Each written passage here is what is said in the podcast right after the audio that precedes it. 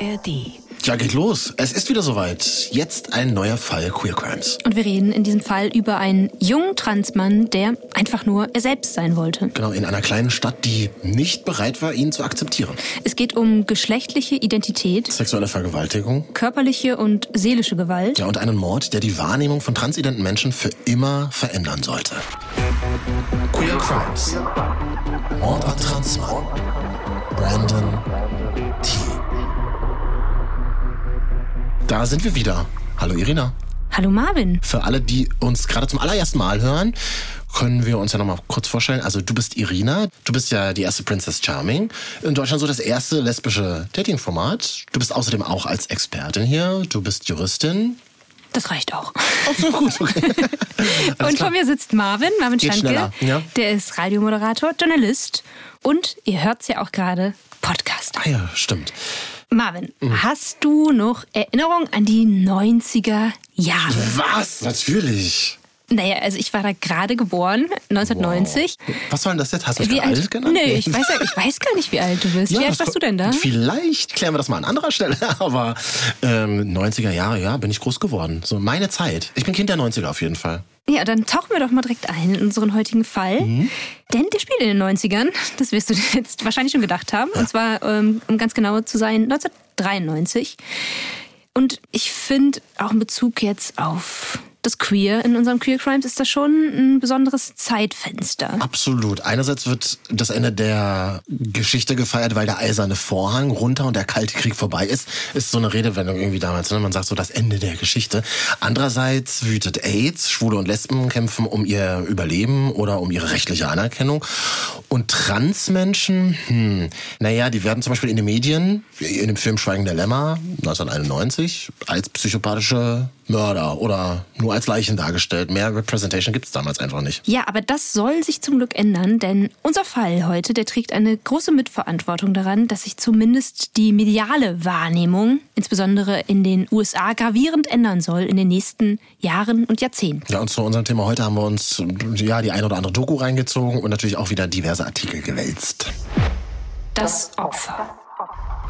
Wir sind in Nebraska. Das ist ein Bundesstaat im mittleren Westen der USA, den man allenfalls dann kennt, weil man vielleicht von seinen weiten Prärieebenen gehört hat, den Grand Plains, oder von den weit auftragenden Dünen der Sandhills. Also es ist schon eher eine ländlich geprägte Gegend. Es gibt nur wenige Großstädte, wie zum Beispiel Omaha oder Lincoln. Die haben so EinwohnerInnenzahlen im sechsstelligen Bereich. Das war es dann aber auch. Also ich würde zusammenfassen, moderat urban.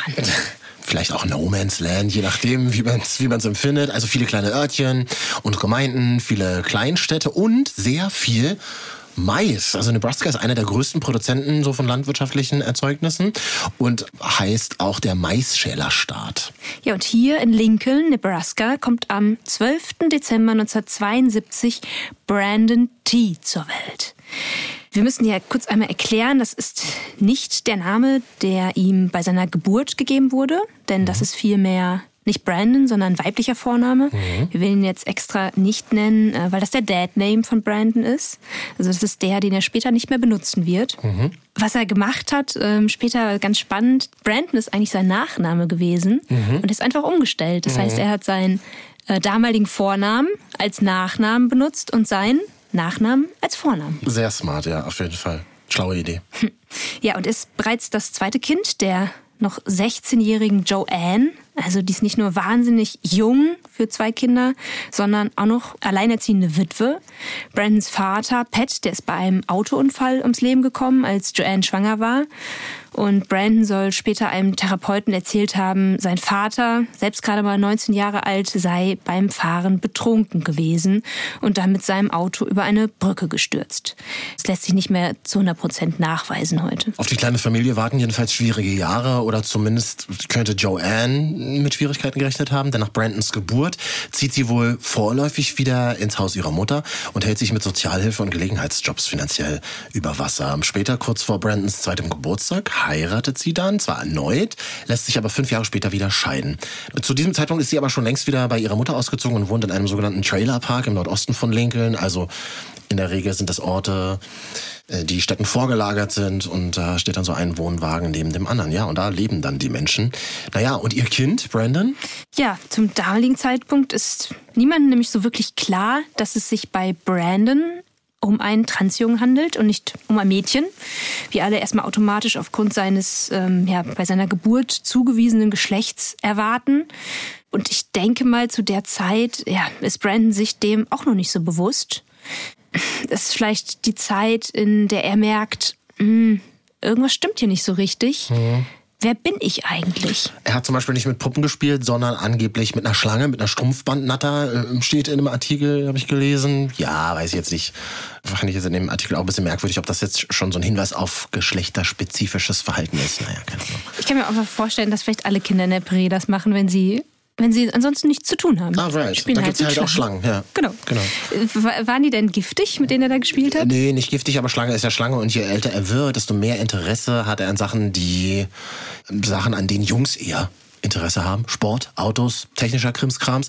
Und je älter er wird, desto deutlicher wird, er identifiziert sich einfach grundsätzlich mehr mit dem männlichen Geschlecht und will dann auch Klamotten anziehen, die nur Jungs tragen, sage ich mal in Anführungszeichen. Oder will halt Dinge tun, die so jungstypisch sind. Ja, und seine Mutter, die ist Katholikin und die Kinder gehen auch auf eine katholische Grundschule. Wie sich Brian dann genau in dieser katholischen Grundschule schlägt, das, das wissen wir leider nicht. Da haben wir keine Infos zu gefunden. Aber sein Wechsel an die Pius X High School, den stelle ich mir persönlich nicht leicht vor, sondern eher im Gegenteil. Er verhält sich wie die anderen Jungs, das heißt, zieht sich Baggy Jeans an und interessiert sich für American Football. Aber irgendwie scheint er auch instinktiv zu wissen, dass er sich doch irgendwie von den anderen Jungs unterscheidet.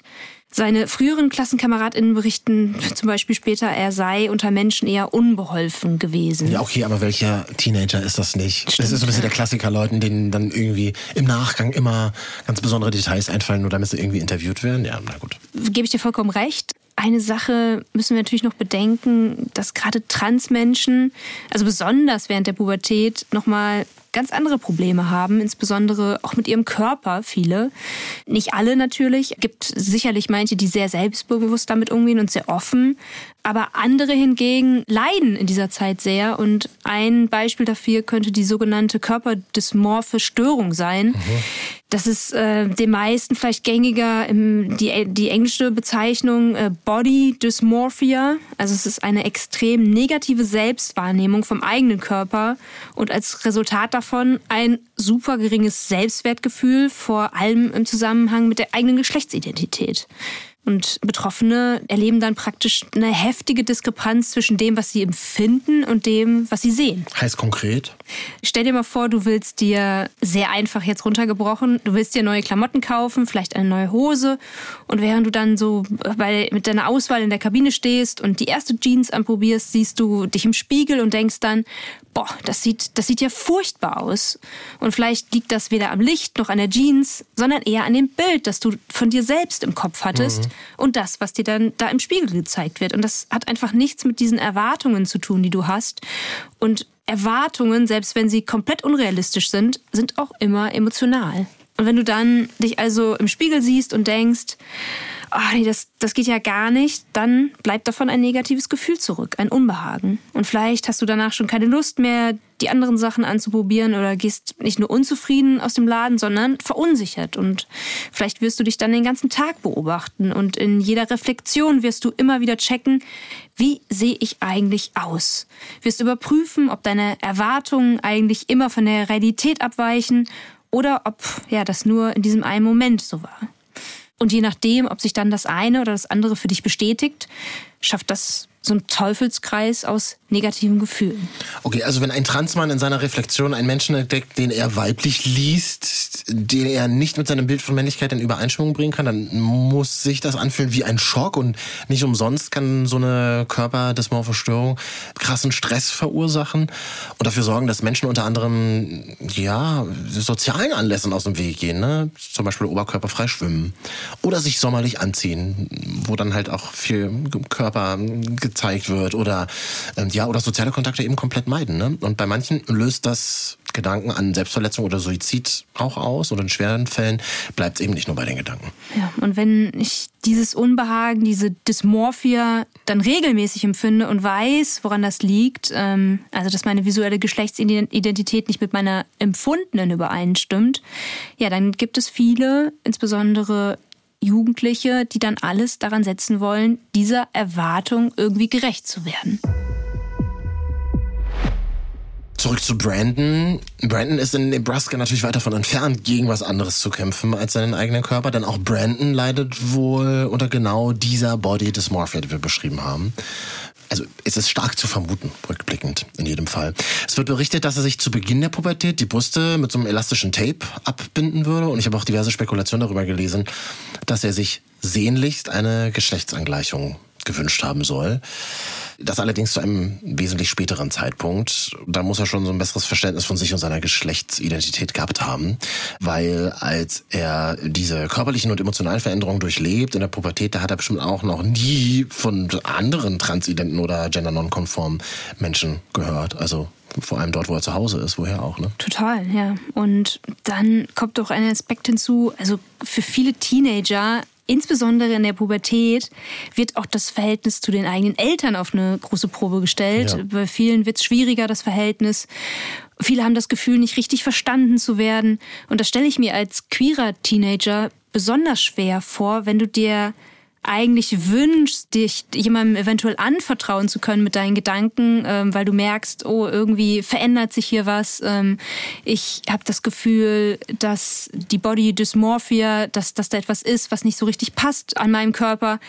Und dann hast du aber niemanden, mit dem du darüber sprechen kannst. Deswegen mal die Frage an dich hier, weißt du, wie das Verhältnis zur Mutter zu der Zeit ist, also zwischen Brandon und seiner Mutter? Ja, Joanne scheint die Geschlechtsidentität ihres Sohnes nicht akzeptieren zu können. Vielleicht weigert sie sich einfach, männliche Pronomen zu nutzen, deadnamed ihn oder nennt ihn weiterhin in Anführungszeichen ihre Tochter. Da gibt es ja etliche Möglichkeiten, ja, durch die sich eine transidente Person verletzt fühlt. Ne? Ja, und wenn das genau dann die Person ist, von der du ja eigentlich am meisten Verständnis und Liebe hoffst. Ja. Ein anderer Auslöser für dieses zerrüttete Verhältnis zwischen den beiden könnte auch Brandons Datingverhalten sein. Denn Brandon gibt sich nach außen ja als Mann, so wie er sich fühlt, auch sehr maskulin und bei den Mädchen scheint das auch ziemlich gut anzukommen. Und Brandons Mutter andererseits, die checkt einfach nicht, welche Entwicklung ihr Sohn da gerade durchläuft. Also sie checkt nicht, dass er ein junger Transmann ist, der Frauen datet. Und sie sieht vielmehr immer noch Brandon als ihre Tochter, mhm. die das gleiche Geschlecht datet, also in ihren Augen und den Begriff wird sie kennen, zu dem Zeitpunkt schon lesbisch ist. Lass uns doch mal ein Bild hier im Podcast anschauen ähm, von Brandon aus dieser Zeit. Weißt du, wie alt er da genau ist? Nee, leider nicht, aber ich gehe mal davon aus, dass er auf jeden Fall schon über 18 ist, vielleicht schon 19. Das Foto könnte aber prinzipiell auch noch später entstanden sein. Was ich aber sehen kann, ist ein sehr attraktiver junger Mann mit einem wirklich sehr schönen Gesicht. Mhm.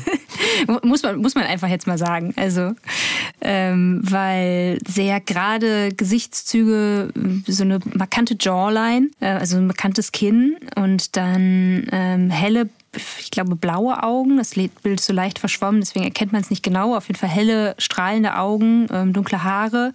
Ja, er wirkt schon so, als würde er wissen, dass er gut aussieht.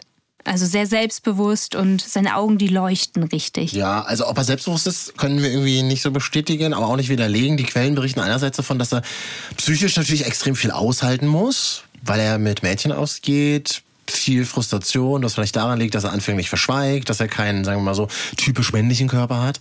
Begriffe wie Trans und Cis sind zu diesem Zeitpunkt sowieso überhaupt nicht populär. Und selbst wenn sie das gewesen wären, hätte Brandon sicher keinen Zugang irgendwie zu solchen Begriffen gehabt. Er stopft sich stattdessen eine Socke in die Unterhose, zumindest anfänglich. Später soll es dann auch ein Dildo gewesen sein. Und außerdem, naja, behandelt er seine Dates wohl ziemlich gut. Wir haben schon gehört, er ist beliebt. Und es wird berichtet, er sei ein recht talentierter Liebhaber, der richtig gut küssen könne. Lass hm. mal so stehen. Ne? So klingt erstmal alles sehr positiv. Ja, prinzipiell schon. Solange man eben ausblendet, dass viele seiner Ex-Freundinnen später auch ein paar Sachen sagen, die heutzutage als eher problematisch eingestuft werden können. Ja, vor allem für Transmänner. Und äh, wollen wir jetzt irgendwie gar nicht wiederholen, reproduzieren, sagen wir so, sie wundern sich teilweise, weshalb es so gut mit ihm funktioniert hat, das immer mal wieder zu lesen. Dass er der Traum einer jeden Frau hätte sein können, wenn er doch ein echter Mann gewesen wäre und so weiter. Ja, ist irgendwie natürlich schon stark daneben. Aber ich finde, äh, das kann man aus heutiger Sicht dann irgendwie auch doch wieder schlecht verurteilen. Der Diskurs war einfach damals ein ganz anderer. Ne? Und transidente Menschen hatten in den 90er Jahren so gut wie keine Representation, keine Repräsentation. Und wenn dann halt nur irgendwie in negativer Weise. Wobei man natürlich auch nicht sagen darf, sie wussten es halt nicht besser. Also wir wollen es nicht entschuldigen, aber irgendwie ein bisschen einordnen. Ja, und außerdem ist Brandon nicht unbedingt der treueste Lover egal wie gut er küssen kann. Ja, und vielleicht ist das auch der Grund dafür, dass die Frauen später so über ihn sprechen, so haha, hi, als ja, würden sie sich ein bisschen über ihn lustig machen und über sich selbst lachen, weil sie so doof gewesen sind, ähm, in Anführungszeichen das nicht zu checken. Ja, denn für Brandon kommt erst Heather, dann Rihanna, dann Danielle, dann Lindsay, Gina, Daphne mhm. und die Liste geht weiter und weiter. Okay. Und der Sex scheint auch mehrheitlich gut zu, zu funktionieren. Und so wird äh, Heather später darauf schwören, sie hätten regelmäßig verhütet und Daphne, ja, die behauptet angeblich, Brandon hätte sie sogar geschwängert. Ja, er gilt so ein bisschen als der Don Juan von Lincoln. Also er zieht eben von Beziehung zu Beziehung. Ne? Dann gibt's aber andererseits auch Gerüchte über ihn dass er dann auf der Straße von, von Leuten beleidigt wird als Lesbo, Dyke, Freak. Hm. Und das sind vermutlich noch die nettesten Begriffe, die er sich da anhören muss. Und so wird beispielsweise berichtet, dass er aufgrund dieses Mobbings, dieser Diskriminierung sogar einen Selbstmordversuch unternommen haben soll. Ja, und vor allem das Wort Lesbe, das scheint ihn besonders hart zu treffen. Mhm. Immerhin soll ja der Streit darüber, wir haben es vorhin schon kurz angedeutet, ob er lesbisch ist, äh, zu einem immensen Zerwürfnis zwischen ihm und seiner Mutter geführt haben. Und es ist leider auch nicht das einzige Zerwürfnis. Brandon schwänzt auch immer öfter die Schule, kassiert schlechte Noten und was dann einen traurigen Höhepunkt darin findet, dass er drei Tage vor seinem Abschluss der Pius X High School verwiesen wird. Ja, von der Mutter kann er irgendwie zu diesem Zeitpunkt keine weitere Hilfe erwarten. Er scheint so ein bisschen größtenteils auf sich selbst angewiesen zu sein. Er besorgt sich irgendwann einen gefälschten Ausweis, um jobben gehen zu können. Also, er macht irgendwie so alles, ne? so als Aushilfe, Pizzabote, Staubsaugerverkäufer. Und das Geld, das er damit verdient, das gibt er dann auch gleich wieder an anderer Stelle aus für seine Freundinnen. Und die überschüttet er ne, mit Blumen und Süßigkeiten und die eine oder andere bekommt, äh, ja, neben einer Pizza auch mal zwischendurch einen Verlobungsring. Ja, damit er sich diesen äh, Luxus, kann man mhm. schon sagen, Voll. leisten kann, ähm, ja, hat er sich ein paar schlechte Eigenschaften angewöhnt. Darunter wohl Diebstahl, Betrug und oft müssen für diese Beutezüge dann auch seine Freundinnen und deren Eltern herhalten. Was mich dabei allerdings überrascht hat, ist, Einige haben ihn später sogar verteidigt. In einem Artikel ist sogar vom Robin Hood aus Nebraska die Rede. Mhm. Ja, vermutlich, weil er sich nicht selbst äh, mit diesen Betrügereien bereichert hat und dann eher die Mädchen den Nutzen oder die jungen Frauen den Nutzen davon hatten. Andere aber hingegen, die sind nicht so nachsichtig. Die Polizei von Lincoln beispielsweise, die hat Brandon angeblich schon früh auf dem Schirm. Sie legen wohl eine Akte über ihn an und 1991 soll er mal drei Tage im Gefängnis gewesen sein. Ja, später steckt er dann wieder in einer beschissenen Situation, diesmal wegen Urkundenfälschung.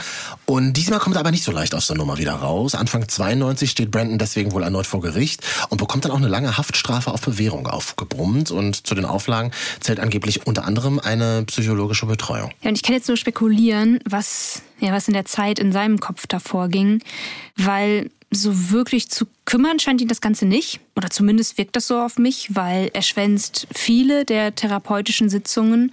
In einem Artikel steht sogar, er hätte nur das Mindeste getan, um durch das Programm zu kommen. Und das fällt anscheinend auch auf. Zwei Monate später, nämlich soll er aus dem Programm gekickt worden sein.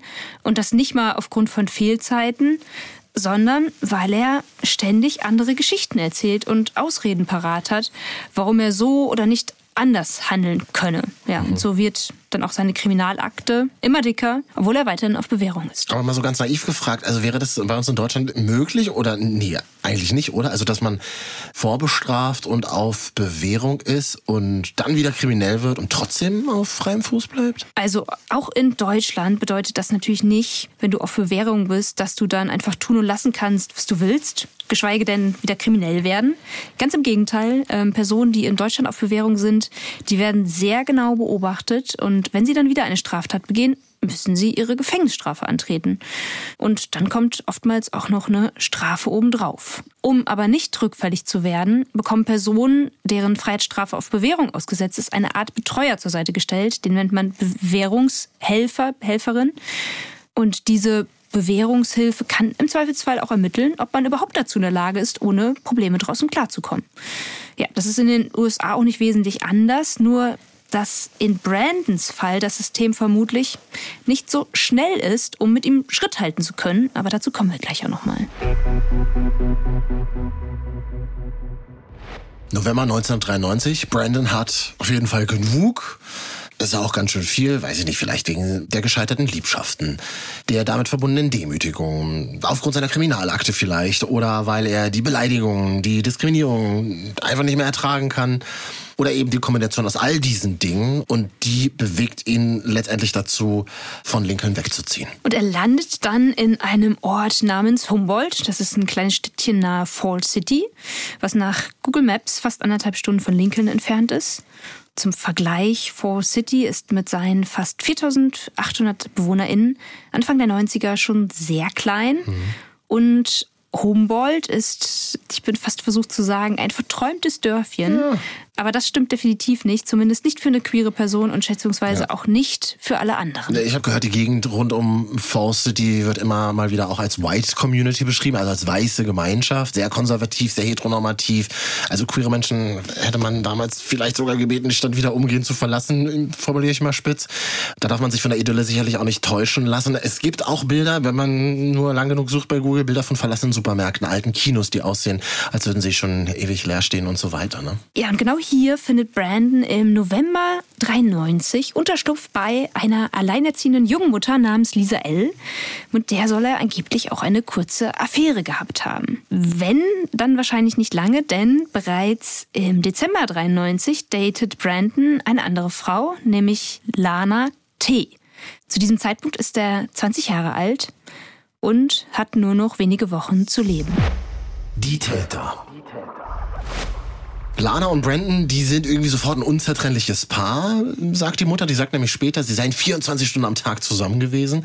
Und Lana beschreibt Brandon als einen eben ganz normalen Mann, was auch immer das heißen soll. Vielleicht bedient sie hier unterbewusst nur Stereotype, aber sie schildert ihn eben als einen Typen, der sich ganz selbstverständlich über Autos und Frauen im Fernsehen unterhalten kann, so wie in Anführungsstrichen jeder andere Mann, den sie kennt. Und sie erzählt auch, dass Brandon vor allem eine Frau sehr bewundert, Cher nämlich. Ja. ja, er hält sie für die schönste und tollste Frau der Welt. Mhm. Und ja, ich glaube, das denken auch andere, zum Beispiel viele schwule Männer.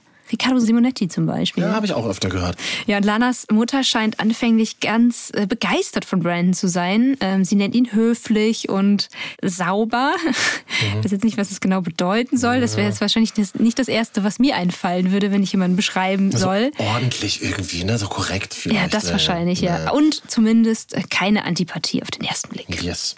Die eine Quelle sagt, Brandon lernt Lana durch zwei andere neue Freunde kennen die angeblich beim Couchsurfen und Partymachen aufgabelt.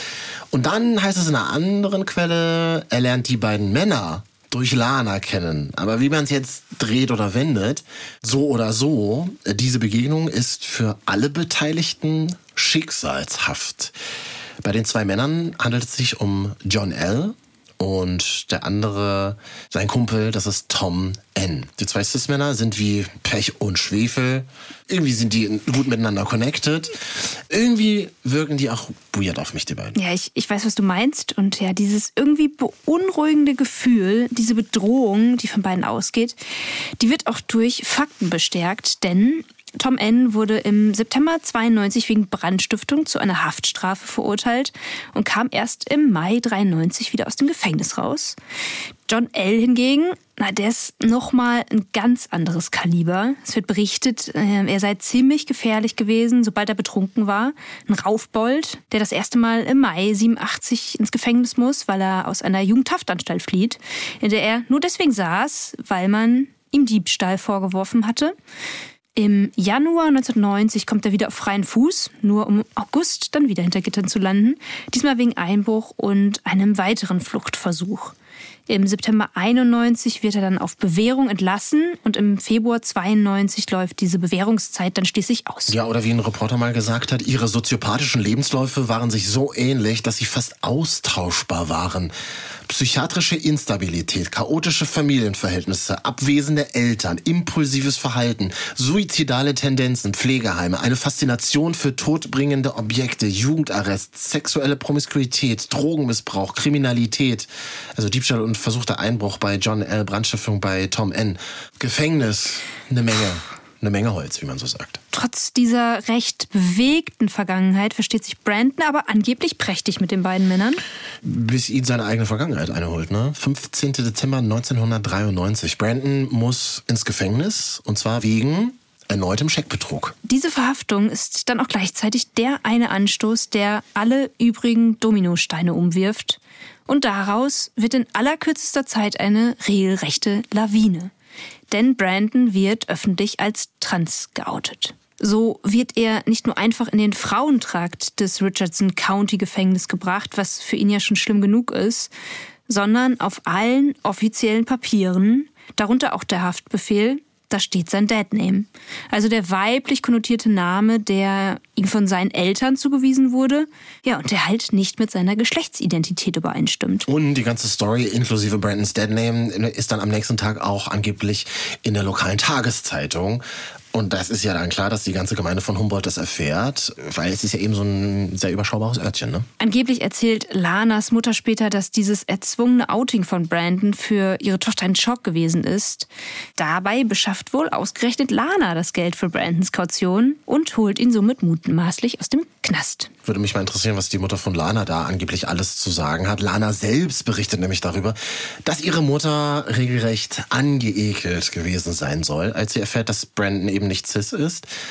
Zitat, diese Art von Leute bekommt AIDS, soll sie gesagt haben. Und das finde ich schon heftig, ja, auf ganz vielen Ebenen. Als es dann schließlich zur Konfrontation zwischen Brandon und der Mutter kommt, die ja, du hast es erzählt, vorher noch meinte, der Junge sei so adrett und ordentlich und sauber, hast du, glaube ich, gesagt. Ne? Da eskaliert die Situation total in dieser Konfrontation. Ja, sie schreit Brandon an, verlangt Beweise, dass er ein Mann ist. Und als es keine Antwort gibt, wird Lanas Mutter wohl handgreiflich und stößt ihn gegen eine Kommode, wobei anscheinend sogar eine Fensterscheibe kaputt geht. Ja, was ich so krass auch noch dabei finde, ist, dass nämlich direkt nach dieser Schilderung sie voller Selbstbewusstsein sagt, mhm. ja, sie hätte ja als besorgte Mutter gehandelt und sie hätte einfach nur die Wahrheit wissen wollen. Naja, eine Grenzüberschreitung war es auf jeden Fall. Die Verbrechen. Lana wird später berichten, sie hätte weiterhin zu Brandon gehalten, obwohl der nicht mehr willkommen ist bei ihrer Familie. Stattdessen kommt Brandon dann bei Tom N unter. Und ich kann mir irgendwie nicht so richtig vorstellen, wie die Stimmung zu diesem Zeitpunkt da vor Ort ist. Denn Gerüchte über Brandons Genderidentität und seine Sexualität haben längst die Runde gemacht. Und es sind ausgerechnet Tom N. und John L., mhm. die beinahe von Brandon besessen sind. Es ist daher vielleicht kein Zufall, dass Tom am 24. Dezember 1993 eine Party veranstaltet, bei der so gut wie alle wichtigen Personen aus dem inneren Kreis eingeladen sind. Lana, ihre Schwester Leslie und deren noch Boyfriend Philip, John und Brandon. Ja, und alle lassen sich wohl ziemlich volllaufen. Also es soll ziemlich viel Alkohol fließen. Ja, aber an diesem Abend habe ich das Gefühl, wollen John und Tom ein für alle Mal beweisen, was eigentlich eh schon alle wissen, und zwar, dass Brandon kein Cis-Mann ist. Sie bedrohen ihn erst, sind wahrscheinlich schon ziemlich besoffen, ändert natürlich überhaupt gar nichts, entschuldigt auch nichts. Und irgendwann bringen sie ihn dann gewaltsam ins Badezimmer, ziehen ihm dort die Hose und die Unterhose bis auf die Knie runter, und zwar vermutlich, um allen Anwesenden zeigen zu können, was da zwischen seinen Beinen ist. So ist es zu lesen. Ja, damit beginnt Brands Martyrium aber leider erst, denn ja, es muss irgendwann am frühen Morgen sein. Da locken ihn Tom und John in eine regelrechte Falle. Davon und auch vom weiteren Verlauf der Nacht äh, wissen wir übrigens nur deshalb so viel, weil Brandon die beiden später bei der Polizei anzeigen wird und seine Aussagen dort auch aufgenommen werden. Ja, auf diese Anzeige bei der Polizei gehen wir gleich im Anschluss noch gesondert ein.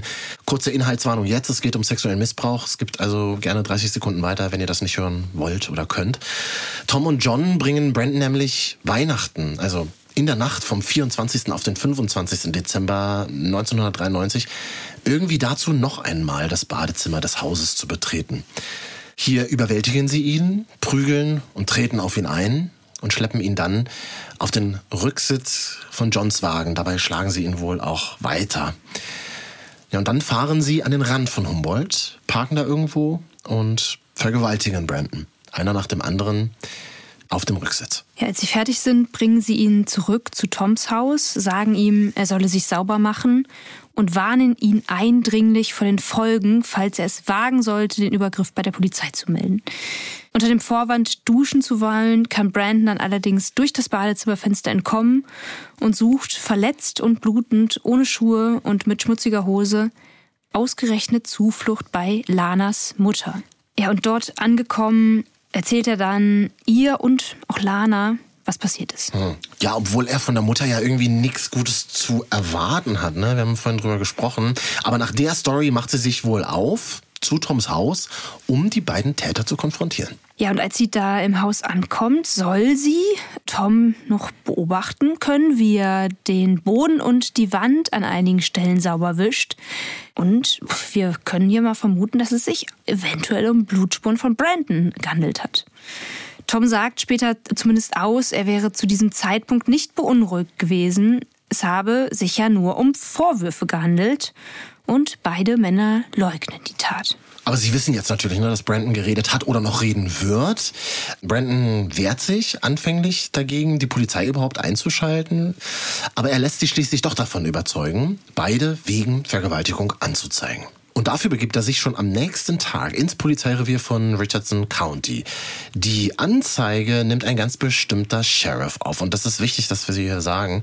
Der Sheriff, ein gewisser Charles L., der das Gespräch zwischen den beiden aufnimmt. Ja, und ich muss zugeben, wir haben uns die ja auch angehört, dass diese Tonbandaufnahmen wirklich furchtbar unmenschlich und erschütternd sind, weil er stellt dort anzügliche und übergriffige Fragen und viele davon stehen überhaupt gar nicht im Zusammenhang zum eigentlichen Verbrechen ja, die wirken eher so lauernd, abwertend, so als wäre Brandon der eigentliche verdächtige Täter und müsse deswegen verhört und unerbittlich ausgefragt werden. Und dazu verwendet er auch noch obszöne Begriffe für Brandons Geschlechtsteile, will wissen, warum er mit Mädchen ausgehe und nicht mit Jungs, will also eher mehr etwas über Brandons Sexualität mhm. und Geschlechtsidentität wissen als ja. über die eigentlichen Täter. Und ja, genau so jemanden willst du einfach nicht als deinen vermeintlichen Helfer vor dir haben nee. und erst recht nicht nach einer Vergewaltigung. Ja, der wird ganz schön. Das ist, das ist, also das ist echt eklig. Und die Anzeige, die hat überhaupt gar keine Folgen für die beiden Täter. John und Tom werden zwar vom Sheriff am 28. Dezember 93 verhört, bleiben aber auf freiem Fuß. Und das, obwohl Tom sogar seinen Kumpel John schwer belastet, indem er zugibt, dieser hätte Brandon sexuell vergewaltigt. Erst ganz viel später vor Gericht wird dann auch Tom zugeben, dass er ebenfalls an der Vergewaltigung beteiligt war.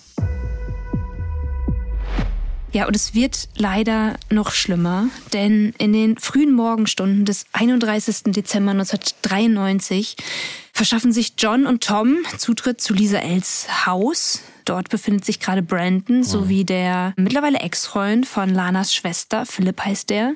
Und Tom und John brauchen angeblich nicht länger als fünf Minuten, um ihre schreckliche letzte Tat zu verrichten. Und laut Toms späterer Darstellung schießt John zuerst auf Brandon, den sie unter Lisas Bett finden. Vermutlich setzt er die Waffe unter Brandons Kinn an, denn die erste Kugel durchschlägt seinen linken Unterkiefer und bleibt unter seinem rechten Auge nahe des Gehirns stecken. Die zweite Kugel verlässt den Schädel hingegen knapp unter seinem rechten Ohr. Und beide Schüsse sind in jedem Fall tödlich. Aber um in Anführungsstrichen sicher zu gehen, dass er auch wirklich tot ist, sticht Tom ihm anschließend mit einem Messer in den Bauch. Als nächstes schießt John angeblich auf die alleinerziehende Lisa L., die unfreiwillig Zeugin des Mordes wird. Sie fällt dann von drei Schüssen getroffen auf ihr Wasserbett und die letzte Kugel zerschmettert ihr beinahe das komplette Gesicht. Philipp, der sich wirklich nur aus Zufall bei Lisa aufhält, wird nach Toms Angaben von John ins Wohnzimmer des Hauses geführt, wo er dann darum bittet, sich auf die Couch zu setzen. Und dort wird er dann von John ebenfalls regelrecht exekutiert. Von den zwei Kugeln, die abgefeuert werden, dringt die tödlichere von beiden über seine rechte Augenbraue in den Schädel ein und bleibt nahe des Gehirns stecken. Tanner, das ist Lisas Sohn, der bleibt zum Glück unverletzt. Ob jetzt absichtlich oder aufgrund von Skrupeln oder weil er als Kleinkind noch nicht sprechen und somit die Täter nicht identifizieren kann. Oder vielleicht auch einfach, weil keine Munition mehr übrig ist. Das wissen wir alles nicht, aber er überlebt zumindest. Tom und John fahren über einen Umweg dann vom Süden her zurück nach Fall City, um gegebenenfalls behaupten zu können, sie kämen eben nicht aus Humboldt, sondern aus der entgegengesetzten Richtung. Klingt für mich so ein bisschen nach einem Plan. Also sie haben sich das offenbar alles ganz genau, wirklich bis ins Detail ausgemalt, so meine Meinung. Am Stadtrand von Fall City werfen sie dann die Waffen, also die Pistole und das Messer samt der Handschuhe, die sie wohl getragen haben, in einen Fluss oder zumindest glauben sie das. Sie denken vermutlich, ja, dass sie so ganz geschmeidig die Beweismittel verschwinden lassen können. In Wahrheit ist der Fluss aber zugefroren und die Tatwaffen bleiben einfach auf dem Eis liegen, wo sie später dann von den ermittelnden Polizistinnen und Polizisten gefunden werden. Auf der Hülle, in der das Messer steckt, steht sogar der Name des Eigentümers. Es ist der Nachname von John. Die Schlausten waren sie nicht. Die Konsequenzen. Die Leichen von Brandon T., Lisa L. und Philip D., die werden dann am 31. Dezember von Lisas Mutter gefunden, die dann auch sofort die Polizei verständigt. Und von ihr wird später berichtet, sie hätte so gewirkt, als hätte ja, sie die ganze Tragödie wie ein Flugzeugabsturz oder ein Autounfall aufgefasst. Also etwas, das einfach passiert, etwas, das schief läuft. Gegen 10 Uhr trifft ein Sheriff am Tatort ein und der checkt natürlich relativ schnell, dass das Motiv jedenfalls kein Raubüberfall gewesen sein kann, was vermutlich vor allem daran liegt, dass alle drei Opfer mit Kopfschüssen regelrecht exekutiert worden sind. Und außerdem scheint nichts im Haus zu fehlen. Also klar, es gibt das durchlöcherte Wasserbett und die Vordertür steht offen. Die wurde auch augenscheinlich mit Gewalt aufgebrochen, aber sonst gibt es keine Unordnung, kein Chaos im Haus. Ne? Ja, und die Namen John und Tom, die tauchen dann vermutlich auch relativ schnell bei den Ermittlungen auf. Ich vermute mal allein schon, weil man Brandon ja dann identifiziert und der war ja erst wenige Tage zuvor im Polizeirevier, um Anzeige wegen Vergewaltigung zu erstatten. Und die Polizei nutzt in ihren Berichten übrigens ausschließlich Brandons Geburtsnamen und misgendert ihn. Ja, was dann auch entsprechend an die Presse gelangt. Presse, gutes Stichwort, die macht natürlich alles falsch, was man falsch machen kann. Es ist ja 1993 und wie wir schon mal festgestellt haben, Awareness für transidente Personen gibt's praktisch überhaupt gar nicht. Ja, und auch die meisten Medien Deadname Brandon, ne, nutzen falsche Pronomen und machen es sogar noch schlimmer. Als eine der ersten Zeitungen berichtet damals die New York Times über den Mord und zwar extrem reißerisch. Sie unterstellt Brandon, sich als Mann ausgegeben zu haben, als Frau quasi mit Frauen ausgegangen zu sein und jetzt sei er tot aufgefunden worden und zwar nachdem die BewohnerInnen der Gegend seine wahre Identität erfahren hätten. Was irgendwie voll den merkwürdigen und sehr verzerrten Zusammenhang zwischen dem Mord und seiner Geschlechtsidentität herstellt. Weiß ich nicht, klingt es, als wäre er schuld an seiner eigenen Ermordung. So ein bisschen, ne? Ja, und in der Presse geht's dann auch wirklich drunter und drüber und das über viele Jahre hinweg. Ich habe eine Schlagzeile gelesen, die lautet, es sei ein Cross-Dressing-Vergewaltigungsankläger. Oder der Playboy ausgerechnet betitelt den Mord als den Tod eines Betrügers. Und selbst LGBTQIA-Plus-freundliche Zeitungen, wie zum Beispiel The Village Voice, nennen Brandon eine Lesbe, die ihren Körper hasst. Mhm. Also einfach mal alles falsch gemacht, was man falsch machen kann, ne? Dafür macht die Polizei zumindest eine Sache richtig, denn Tom N. und John L. werden recht schnell als Hauptverdächtige ermittelt. Es sammeln sich dann immer mehr Beweise gegen sie zusammen. Das sind zum Beispiel Aussagen von AugenzeugInnen, die sie in der Tatnacht entweder beim Kommen oder beim Gehen beobachtet haben und durch die dann vermutlich ein Zeitfenster rekonstruiert werden konnte oder auch die Tatsache, dass einem Freund der beiden in der Tatnacht eine Schusswaffe entwendet wurde, die dann später als Tatwaffe identifiziert werden konnte, weil, wir haben es vorhin gesagt, die war nämlich noch auffindbar. Stichwort Tatwaffen, auch das Messer konnte ermittelt werden. Es gehört Johns Vater, der wohl irgendwann mal seinen Namen auf die Hülle geschrieben hat. Und selbst die Handschuhe, die auf dem zugefrorenen Fluss gefunden wurden, sollen aus dem Familienbesitz stammen. Dann gibt es noch Blutspuren, die noch am Messer kleben und die können dann zusätzlich auf John und auch auf Brandon zurückgeführt werden. Und so geht die Liste dann weiter. Und deswegen werden John und Tom bereits am 31. Dezember 1993 verhaftet und wegen Mordes angeklagt. 1994 entscheidet sich Tom dann dazu, eine Einigungsvereinbarung einzugehen. Das muss man sich in dem Fall wie so ein unjuristisch gesprochen wie so einen Handel vorstellen, mhm. durch den dann ein Tatverdächtiger, dessen Beweislast eindeutig identifizierbar ist, seine Strafe abmildern kann, solange er bei der Aufklärung des Falls hilft oder einen anderen Tatverdächtigen entsprechend belasten kann. In Toms Fall bedeutet das, ja, er soll gegen John aussagen. Und hier scheint die Beweisführung wesentlich schwieriger auszufallen, denn Tom soll dafür im Gegenzug die Todesstrafe erspart bleiben. Und genau diesen Deal geht er dann auch ein. Im Februar 1995 beginnt schließlich der Prozess gegen Tom N. Hm. und er wird wegen der Morde zu lebenslanger Haft verurteilt. In den äh, Gerichtsunterlagen äh, wird dann auch noch mal rekonstruiert, was da passiert ist an diesem Tag nach der Vergewaltigung am 26. Dezember. Die beiden Männer kommen vermutlich nach der Konfrontation durch Lanas Mutter zu dem einstimmigen Entschluss, Brandon umbringen zu müssen. Angeblich wollen sie sicherstellen, dass er sie nicht belastet, dass er nichts von der Vergewaltigung erzählt.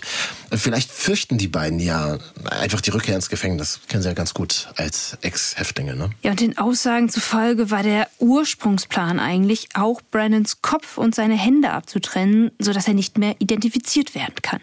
Aber ich denke mal, dass der Plan allein schon deshalb durcheinander kam, weil sie Brandon nicht alleine angetroffen haben. Im gleichen Jahr wird auch John L. aufgrund von Beweisen und wegen Toms Aussagen verurteilt. Für seine Rolle in den Verbrechen wird ihm die Todesstrafe auferlegt. Beide sitzen noch heute hinter Gittern. Abschließend würde ich gerne noch so drei Sachen zu dem Fall anmerken.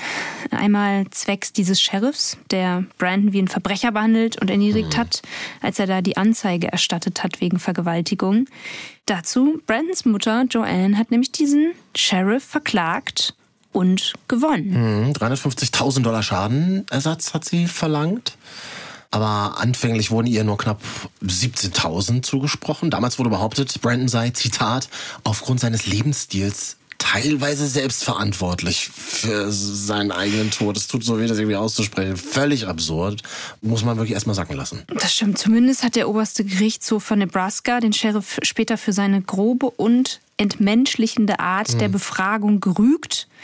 Naja, alles in allem musste er aber sehr wenig für sein Verhalten büßen eine Entschuldigung und das war's dann. Naja, und ich finde das irgendwie auch so mega heftig im Nachgang, dass die beiden einfach so gehen konnten, ja, obwohl der eine Freund den anderen der Tat, also der Vergewaltigung, ja beschuldigt, ne? Ja, und das einfach nicht ernst genommen wird mhm. von der mhm. Polizei. Ja, dann habe ich noch, noch eine zweite Sache. Mhm. Und zwar gibt es nämlich einen Film über das Leben von Brandon, also seine Lebens- und auch Leidensgeschichte. Und zwar wurde der in den 90ern verfilmt, Boys Don't Cry, mit einer ganz fantastischen Schauspielerin in der Hauptrolle, Hilary Swank, die dafür sogar den Oscar bekommen hat. Ja, und obwohl sie, und das finde ich nämlich ganz spannend, heute der Meinung ist, dass sie als Cis-Frau Brandons Rolle nicht mehr spielen würde. Guter Punkt, ja. Sondern dass das nach der heutigen Zeit eigentlich ein Transmann machen sollte. Chapeau dafür. Mhm. Ja, und ich glaube, der Film hat, ich habe ihn auch gesehen, bei vielen Menschen weltweit einen bleibenden Eindruck hinterlassen. Auch, dass ja, der Film viele wachgerüttelt hat und vor allem die Diskussion über und auch mit transidenten Menschen geöffnet hat. Ja, oder vielleicht auch ein Mitgefühl oder eine Empathie, ja, die man sich jetzt hier an dieser Stelle vielleicht auch einfach so zum Schluss von Brandons Familie wünscht. Weiß ich nicht, vielleicht auch so dieser Gedanke, hätten sie ihm nicht einen richtigen Grabstein mit der richtigen Inschrift besorgen können? Also haben sie halt nicht gemacht. Was, was heißt das? Da stand dann der Dead, Dead Name. Name. noch drauf. Ganz genau. Und die Worte Tochter, Schwester, Freundin. Ah, okay. Mhm. Schwierig. Ich komme zu meiner letzten Anmerkung. Und zwar ist zum einen der Fall Brandon T. 1993 ein super wichtiger Fall. Dann gibt es aber auch noch einen ähnlichen anderen. Und zwar Matthew Shepard, mhm. fünf Jahre später. Und ja, diese beiden Fälle haben nämlich dazu geführt, dass in den USA die Forderungen nach einem nationalen Gesetz gegen Hassverbrechen immer, immer lauter wurden. Und die wurden dann auch zum Glück irgendwann gehört. Und zwar 2009, also 16 Jahre nach Brandons gewaltsamen Tod, wurde das Gesetz unter US-Präsident Barack Obama verabschiedet. Und zwar der Hate Crimes Prevention Act. Und über dieses Gesetz sprechen wir ausführlicher in unserer Folge Hass gegen Trans, Mord an Mercedes W. aus der ersten Staffel Queer Crimes. Und wenn ihr von echten Kriminalfällen nicht genug bekommen könnt, dann haben wir noch eine Empfehlung für euch. Und zwar geht's da um Bankräuber 2.0 und die Fahndung nach skrupellosen Geldautomatensprengern. Darüber sprechen die Kollegen im Podcast Die Spur der Täter. Jedes Jahr werden in Deutschland mehrere hundert Geldautomaten gesprengt und ausgeplündert. Dabei entsteht ein Millionenschaden und viele Menschen werden in Gefahr gebracht. Denn nur mit Gas sprengen die Tätergruppen schon lange nicht mehr. Mittlerweile setzen sie regelmäßig Festsprengstoff ein. Insbesondere organisierte Banden aus den Niederlanden wie die Mokro-Mafia sind für diese Überfälle verantwortlich. Ja, die finanzieren mit der Beute aus den Automatensprengungen nämlich ihre Drogengeschäfte. Und die Kollegen von Die Spur der Täter und ARD Crime Time haben über Monate recherchiert und sprechen auch mit Leuten aus der Sprenger-Szene. Super spannende Podcast-Folge in der ARD Audiothek oder überall, wo es Podcasts gibt. Und wer noch nicht genug hat, in der ARD Mediathek gibt's dazu auch noch eine dreiteilige Doku bei ARD Crime Time. Queer Crimes. Mord an Transmann. Brandon T. Queer Crimes ist eine Idee von Olivia Gattermann und Marvin Standke. Recherche und Skript Alexander Winter und Marvin Standke. Faktcheck an Katrin Kanier. Ja, verantwortlich ist Olivia Gattermann und Queer Crimes ist eine Produktion des Mitteldeutschen Rundfunks. Wir sagen bis zum nächsten Mal. Ciao. Tschüss. ARD